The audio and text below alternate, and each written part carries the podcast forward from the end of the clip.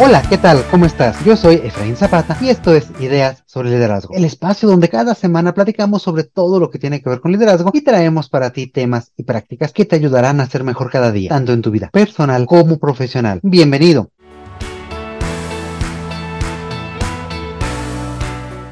Y pues bien, el día de hoy seguimos aquí jugando con temas y enfoques sobre liderazgo. Estamos aquí con eh, Leticia Rodríguez y Eloísa Hernández. ¿Qué tal? Muy buenos días, ¿cómo están? Muy bien, muy bien, Efraín. Muchas, muchas gracias por la invitación y buenos días a todos. Muchas gracias nuevamente, un gusto volver a saludarlos y gracias nuevamente por la invitación. Excelente. Y pues bueno, aquí nos ponemos en tus manos, Maki, para que nos dirijas, para que tú eh, soples esos dados y nos traigas temas interesantes para platicar el día de hoy. Claro que sí. Pues recordarán eh, que la, en el episodio anterior iniciamos este juego de, de preguntas en las cuales tenemos eh, por un lado los enfoques o el enfoque que se le va a dar a la pregunta y por otro lado tenemos los temas. Entonces ah, estoy aquí yo tirando unos dados para que nos den el número y eh, saber identificar cuál es el enfoque con el que vamos a responder la pregunta sobre el tema que nos sale con nuestro otro dado. Entonces, pues, ¿les parece si comenzamos?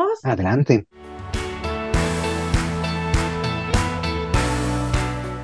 Muy bien, pues vamos con nuestro primer enfoque. Es tendencias en las organizaciones. Vamos con el segundo. Y nuestro tema es diversidad, equidad, inclusión. Claro que sí, es un tema evidentemente que a mí me apasiona y que siempre tengo en el radar y que no solo digo que me preocupa, sino que yo creo que lo importante es ocuparse, ¿no? Porque seguimos con unas situaciones que no son de verdad eh, muy agradables, sobre todo en México, en donde vemos que las mujeres que ocupan eh, un puesto de alto nivel, o sea, a nivel directivo o CEO, representan un 22% menos que los eh, pares que son de, sexo masculino. Entonces aquí hay un rezago importante y también que eh, solo uno por cada diez eh, CEO son mujeres. Entonces, es algo que durante la pandemia, a mí desde mi particular punto de vista, se recrudeció porque muchos de los temas que se habían considerado como ya pues eh, el, tener un una mejor posicionamiento como mujer dentro de las organizaciones, etcétera, etcétera, definitivamente pues no se, no se mantuvo durante la pandemia porque como que hubo un retroceso por parte de, del rol femenino en ese sentido. Esto significa que tenemos que seguir ocupándonos y sobre todo eh, lo,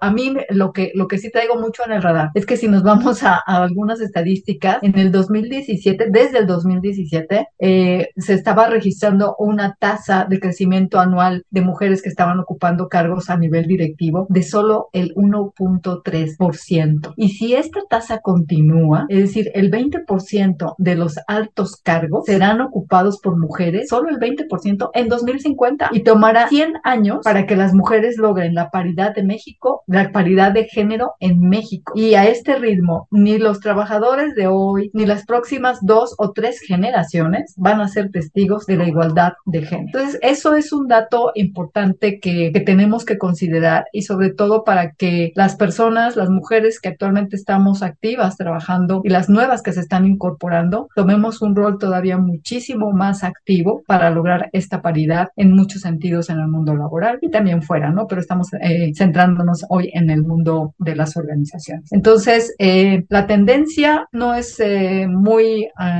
halagadora, desafortunadamente, pero pues no nos quedemos con esta parte negativa. Veamos como sí y sobre todo inculquemos también dentro de las familias el rol importante que tiene tanto el género femenino como el masculino, porque yo también me he topado con muchas eh, mujeres ejecutivas que se quejan de que no haya igualdad en, el mundo laboral en términos de, oportunidades de desarrollo, en términos de compensación inclusive, y cuando tú llegas a, a en su casa, si tienen eh, hijos eh, hombres y, e hijas, pues de alguna manera eh, ellas mismas están inculcando esta división de, oye, pues eh, pásale esto a tu hermano, oye, hazle esto a tu hermano. Entonces el, el rol de la niña se va incrustando desde la familia. Entonces, como que yo veo una incongruencia entre lo que estas ejecutivas de alguna manera están reclamando en el mundo laboral, pero por otro lado están fomentando el mantener este tipo de diferencias al interior de, de las familias y de la sociedad. Entonces yo creo que, como decíamos hace un momento en el episodio anterior, eh, muchas de, la, de las cosas de las cuales tenemos que seguir fomentando para seguir creciendo en la familia, en la sociedad y en las organizaciones, nace en la familia. Entonces, eh, yo creo que, que aquí dejo mi, mi comentario al respecto. A lo mejor no fue muy muy lindo, pero creo que hay que ponerlo en la mesa. Mira, no, yo creo que tienes toda la razón, Leti. Pues fíjate yo también estaba encontrando algunas cifras de la CEPAL, no únicamente en México, sino en América Latina. Se estima que, pues, a raíz de toda esta contingencia que hemos vivido, se retrocedió al menos una década en todos estos temas de inclusión, equidad. Yo creo, como tú, habría que darle la vuelta y ver el aspecto positivo para poder retomar y construir a partir de allí. Y yo creo que, sobre todo, el gran reto es este que tú nos planteabas. ¿Cómo hacer para que esta tasa de equidad esta tasa de incorporación de las mujeres y de apertura de nuevas oportunidades no se quede en estos números que nos señalabas que nos podrían llevar a años, décadas para lograrlo, sino cómo lo hacemos para que esa curva vaya creciendo, se vaya pronunciando y que poco a poco vayamos ganando estos espacios cada vez más rápido. Yo creo que aquí la, invitación y el gran reto que tenemos para los siguientes años es ese, acelerar la inclusión de las mujeres, brindar nuevas oportunidades y pues lograr esta equidad en el trabajo. Eh, preguntabas un poco también Maki, sobre tendencias. Veo también una tendencia que no me gusta y, y no sé, he, visto en varios foros, varias eh, personas que están comentando temas del estilo, bueno, si las mujeres quieren equidad en oportunidades, ¿por qué no tenemos el 50% de mujeres haciendo eh, trabajos de construcción, de recolección de basura, de todo ese tipo de temas, ¿no? Y creo que esto es un poco, es difícil observarlo desde esta perspectiva porque caemos en una falacia y es que el hecho de que la equidad se dé no significa un 50% de oportunidades en absolutamente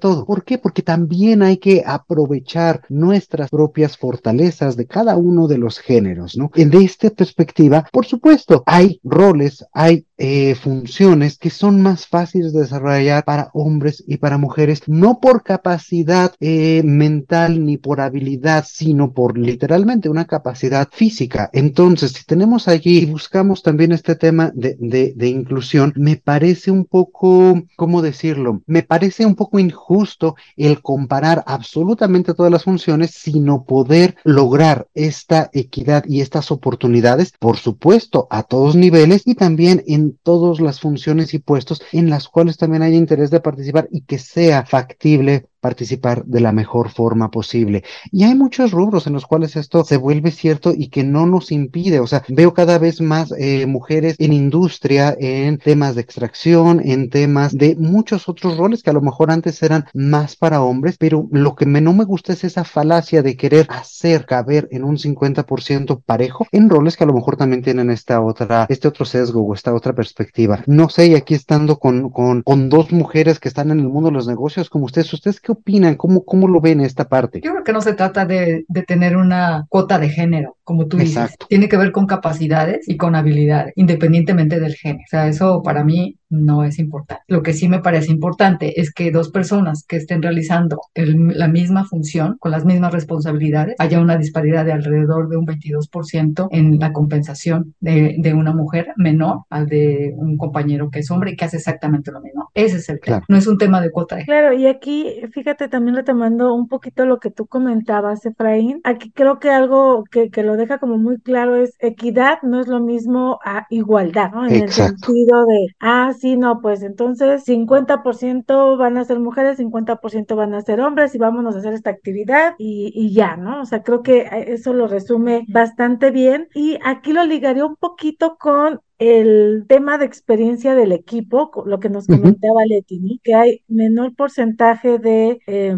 mujeres en, en, estos puestos de CEOs. ¿Y eh, qué pasa? ¿No? De repente, es, bueno, a lo mejor desde la organización estamos limitando, ¿no? Que lleguen mujeres a estos puestos, pero a veces también sucede que las mismas prestaciones, la misma experiencia que la organización está ofreciendo, pues puede no facilitar, ¿no? Que una, que una mujer pueda llegar a un puesto de este tipo. Entonces, creo que ahí como líderes eh, también podemos facilitar e impulsar que no sea como que piense, ay, no sabes que es que como soy mujer y tengo hijos, no puedo llegar a ese puesto, ¿no? Creo que ahí el rol de, de líder es empoderar y poder justamente dar a, a, a todos sus colaboradores esa oportunidad de poder ocupar el puesto que todos quieren, ¿no? Y que no sea, que uno no se detenga por, por mi género o por eh, mis condiciones como la de tener un hijo, ¿no? Creo que eso ayudaría mucho y como líder, el tomar esta responsabilidad dentro de tu organización, de tu equipo de trabajo, que eh, sea hombre o mujer, tus colaboradores se sientan en esa libertad de aplicar una vacante que les va a generar mayor desarrollo, mayor crecimiento, eh, puede, puede ayudar mucho. Creo que, que esta, esta ronda fue muy interesante con datos, como comentaba Leti, un poco crudos, a lo mejor no tan bonitos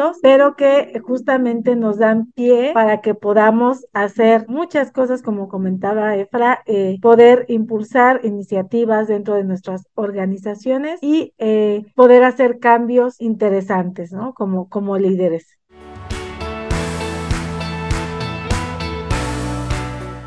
¿Les parece si pasamos a nuestro siguiente, nuestra siguiente pregunta? Okay. El enfoque va a ser, nos salió número tres, uno o dos consejos y el tema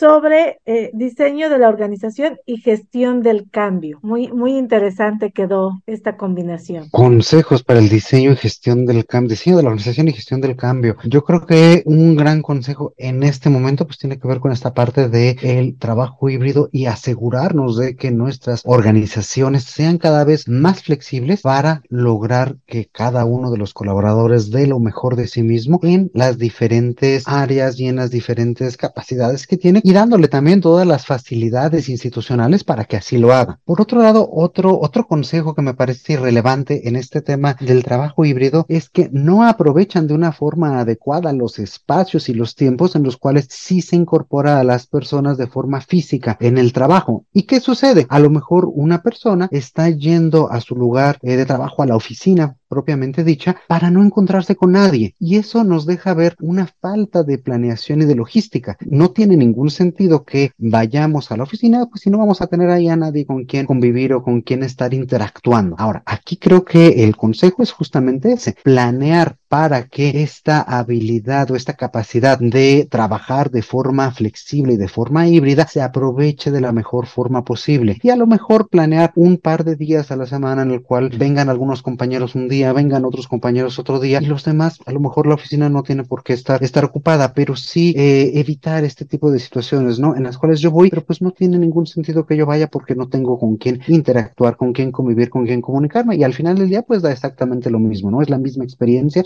pues alejado de, de, de, mi hogar o del hogar donde puedo trabajar de forma remota, ¿no? Yo creo que ese es un rol fundamental que cualquier líder debe de tener en el radar. O sea, el, el por qué voy a hacer ir a la oficina a una persona que implica un gasto en tiempo, en transportación, en muchas uh -huh. otras cosas. ¿Cuál es el objetivo? ¿Solamente porque a mí se me da la gana? ¿Por qué? Yo creo que, que el líder tiene que empezar a cuestionarse a sí mismo cuáles son sus motivadores, cuáles son sus, sus carencias, porque si lo que quiero hacer valer es eh, que yo tengo el poder y se hace lo que yo quiero y por eso te hago venir aquí, pues de verdad yo creo que se tiene que replantear muchos temas a desarrollar en su estilo de liderazgo. Eso por una parte. Y, y hablabas, eh, eh, Maki, de, de, este tema de, de, consejos en un tema de, de, diseño y de cambio, ¿no? Para mí, el, el generar un cambio tiene que partir de un para qué, tiene que partir de una estrategia. Es decir, yo no voy a cambiar por cambiar porque es moda, porque se me dio la gana, porque hoy entró la primavera. No, tiene que responder a un objetivo, a una visión de futuro. Y si voy a cambiar, tengo que pensar para qué. ¿Por qué? Porque estoy identificando qué es lo que está pasando en el mercado, qué es lo que está pasando en el mundo, qué es lo que está pasando en mi país a nivel político, social, en mi comunidad, lo que sea. Pero debe de tener un sustento. Y a partir de ahí, entonces, si puedo, entonces, con esa claridad, empezar a generar un diseño organizacional. Eh, el consejo y que eh, eh, se ha, dado muy buenos resultados es que antiguamente las, las organizaciones eran muy jerárquicas con muchos niveles y muy burocráticas. Y actualmente la velocidad del cambio es tal que tienes que dar una respuesta muy ágil, ¿no? Que, que Agile es también una de las tendencias que se ha venido dando desde hace un par de años o más, con mayor preponderancia. Entonces, eh, el hecho de que tú tengas una organización muchísimo más plana, más horizontal, en donde tengas equipos que trabajan en red por proyecto y que también tienen la posibilidad y la flexibilidad una vez concluido ese proyecto moverse a otro. ¿Pero por qué? Porque están empoderados, porque tienen las capacidades, porque son creativos, porque innovan y porque te generan un valor. Yo creo que ese es el, el, el tema crucial que toda organización debe de ver como un resultante de un cambio. Entonces, primero generas eh, tu estrategia hacia dónde quieres ir para generar un cambio y a partir de ahí, pues la cultura necesaria para, entre otras cosas, provocar o diseñar una organización que te permita atender las necesidades presentes de tus clientes, los productos que estás ofreciendo y de alguna manera adelantarte, adelantarte también a esas eh, pues necesidades o requerimientos de los clientes que están cambiando también de una manera brutal y a una velocidad espectacular, ¿no? Yo con esto eh, quisiera eh, mencionar, pues para mí los veo muy vinculados, la parte de cambio, la parte de diseño. Efectivamente, y aquí un poco también de la mano con esto que comentas, Leti, y a veces lo repetimos tanto y ya suena cliché, ¿no? Pero creo que el hacerlo consciente que la única constante es el cambio en todo momento, el líder ya está 10 pasos al frente, ¿no? Y aquí, por ejemplo, tú decías,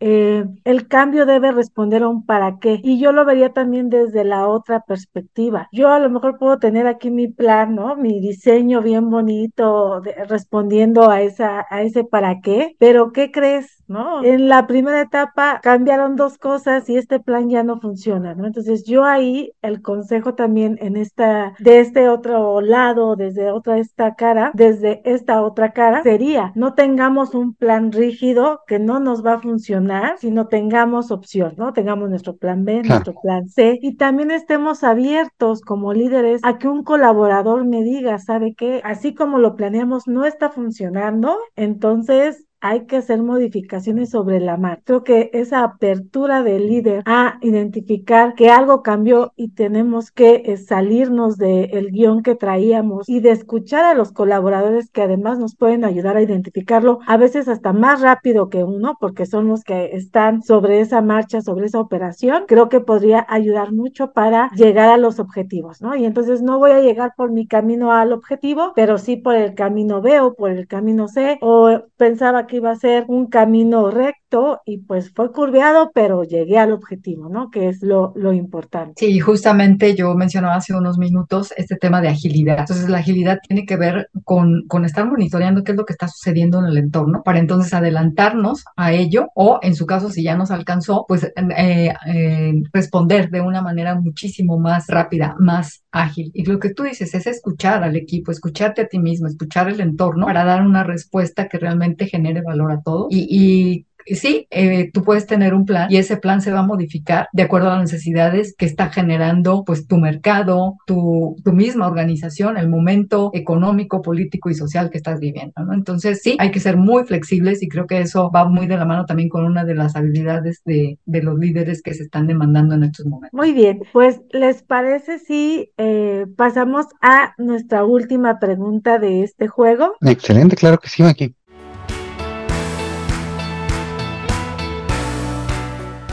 Perfecto, pues vamos a ver qué nos dicen los dados.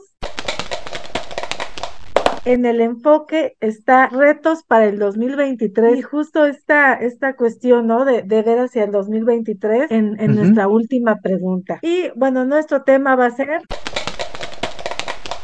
habilidades de liderazgo, que ya un poquito tú nos hablabas ahorita de una habilidad, Leti, entonces, ¿qué podríamos eh, compartir sobre habilidades de liderazgo para este 2023 que pues ya está a la vuelta del estado? Mira, eh, la, velocidad, la velocidad del cambio es cada vez mayor y yo creo que el líder justamente debe tener una capacidad de, de adaptación, de ser flexible, cada vez muchísimo más, más rápida. En ese sentido, yo creo que eh, una de estas habilidades es la flexibilidad, pero otra es este enfoque de multiculturalidad. Actualmente tú puedes estar trabajando con personas de diferentes países y como líder debes tener la, la, la posibilidad de generar este sentido de equipo, pero al mismo tiempo de entender la cultura de la persona que, que forma parte de tu equipo. Si tienes, por ejemplo, una persona, es un equipo mexicano y traes a alguien, por decir algo, de Croacia, hay que entender la manera eh, de pensar de esta persona, su cultura, cómo le vamos a ayudar para incorporarlo y que entienda la cultura mexicana, cómo vamos a hacer para que entre todos logremos un mismo entendimiento y logremos los objetivos. Entonces, esta parte de multiculturalidad, eh, esta apertura a nuevas formas de pensamiento, nuevas formas de entender el mundo, es fundamental para, para un líder. Y también este, esta parte de agilidad, el estar siempre viendo qué sucede en el entorno para actuar en consecuencia o adelantarte a los acontecimientos este, que, que se están presentando o que van, tú estás identificando que están llegando para que no nos, no nos alcance el destino, ¿no? Creo que esa parte y un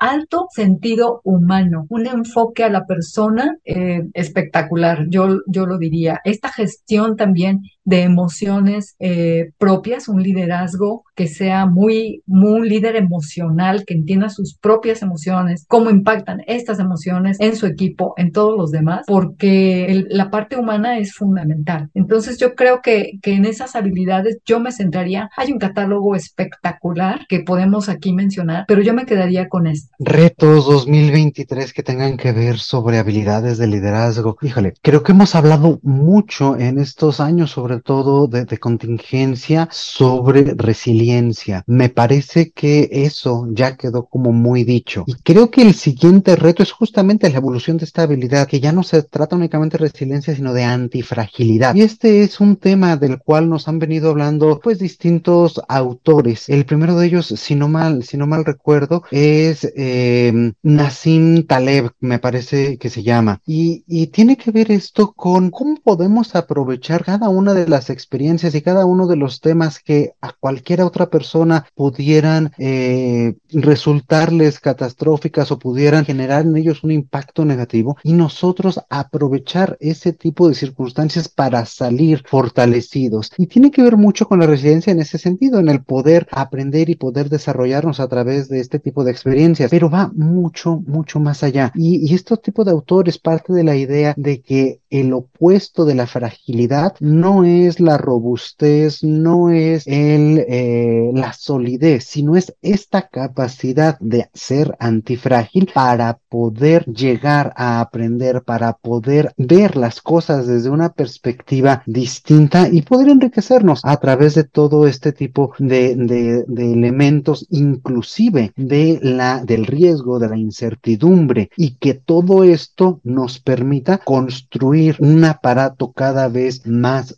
sólido de herramientas, de habilidades y de cuestiones que nos permiten pues justamente triunfar como líderes y, y lograr estas cuestiones que nos comentabas hace un momentito, Leti, eh, que nos permitan responder al cambio, que nos permitan ser ágiles, que nos permitan ir con todos los elementos y con todas las tendencias que estamos identificando para poder absorber todo este tipo de estresores, todo este tipo de, de, de impactos y aprovecharlos y liderar a nosotros mismos y a nuestros equipos. Me parece que esa es un gran reto para el 2023 del cual se va a estar hablando cada vez más. Muchas gracias, muy muy interesante las habilidades que nos comparten tanto Efraín como Leticia y aquí creo que algo eh, digamos, no decía Efraín, lo que lo que yo comento nos ayuda para lo que comentó Leticia, ¿no? Esta parte de agilidad, flexibilidad antifrágil y ahora mira como un pasito atrás que es como esta parte también del autoconocimiento y poder conocer conocer a mi equipo, permitirme tener la habilidad de observarlos, de conocerlos, el no nada más llegar y qué pasó con tu reporte, ¿no? ¿Cómo vamos con los resultados? Creo que esa cuestión de inteligencia eh, emocional, eh, pues va a estar vigente siempre. ¿Por qué? Porque trabajamos con seres humanos, trabajamos con otras personas y el tener esa capacidad de poder permitirme conocer a mi equipo y obviamente viene de la mano con mi autoconocimiento. No, no puedo conocer a otros si yo no tengo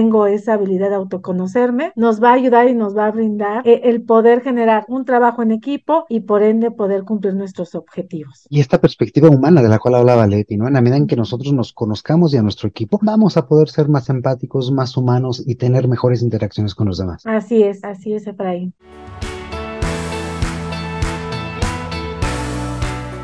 Pues eh, terminamos aquí eh, nuestras rondas, nuestros enfoques, nuestras preguntas em, a través de, este juego que me parece fue muy enriquecedor y, deja para nuestra audiencia, para los que nos escuchan, eh, varios consejos, varias ahí líneas a lo mejor en las que podrían investigar o profundizar para, para seguir justamente desarrollando y, y practicando su liderazgo. Muchas gracias Leticia y Efraín por todo lo que nos compartieron. Un placer, Maki. Muchas gracias. Muchísimas gracias a ustedes dos por estar aquí el día de hoy. Muchas gracias a ti, Maki, por proponernos esta forma divertida de cerrar la temporada de este podcast de ideas sobre liderazgo, de invitarnos a jugar y pues por supuesto de liderar estos esfuerzos que me parecen extraordinarios y como dices, nos dan para platicar mucho, mucho más. Y pues aquí llega el momento que también nos gustaría incorporar en esta conversación a todos nuestros amigos que nos escuchan cada semana, que nos compartan sus comentarios, que también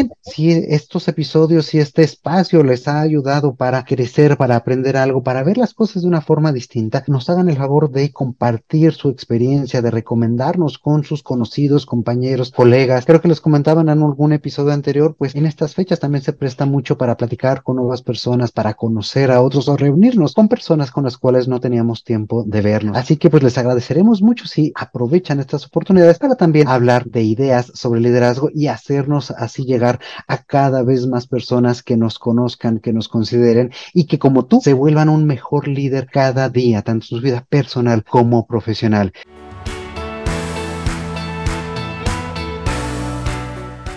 Y bueno, pues no me queda más sino agradecerles muchísimo por toda su compañía a lo largo de todo este año, de todos estos eh, temas que hemos desarrollado y visto cada semana con ustedes. A lo largo de las siguientes semanas vamos a estar eh, tomando algunos de los episodios de nuestro archivo para compartir con ustedes cuáles fueron algunos capítulos de los más escuchados, de los favoritos por ustedes. Entonces creo que eso también nos va a ayudar a cerrar el año con una muy buena reflexión tomando en cuenta estos eh, temas y pues iniciar con el pie derecho el próximo año. Muchísimas gracias por acompañarnos todo este tiempo. De mi parte y de parte de todo el equipo que conforma Ideas sobre Liderazgo, les deseamos a ustedes y a sus familias que se pasen muy felices que inicie un 2023 lleno de salud, logros y felicidad. Y pues como siempre, muchas, muchas gracias por estar aquí cada semana. Yo soy Efraín Zapata y les mando un gran y gran fuerte abrazo. Nos escuchamos en enero con nuevas ideas sobre liderazgo. Hasta entonces.